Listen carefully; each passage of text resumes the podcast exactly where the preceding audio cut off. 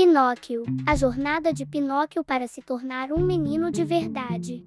Pinóquio era um boneco de madeira muito especial, pois um dia ele ganhou vida graças a um feitiço do gênio da lâmpada. Pinóquio queria muito se tornar um menino de verdade, então ele decidiu ir à escola e aprender tudo o que pudesse. Mas ele logo descobriu que ser um menino de verdade não era tão fácil quanto parecia. Pinóquio gostava de brincar e contar mentiras, o que fazia com que sua nariz crescesse cada vez mais.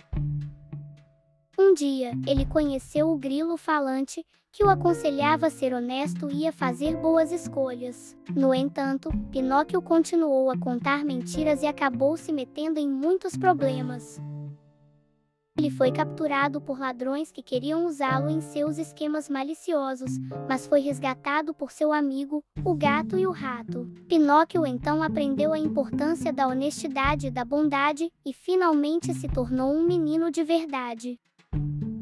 A partir daquele dia, ele viveu feliz para sempre, sempre lembrando-se da lição que aprendeu: ser honesto e fazer boas escolhas é o caminho para a felicidade. Thank you.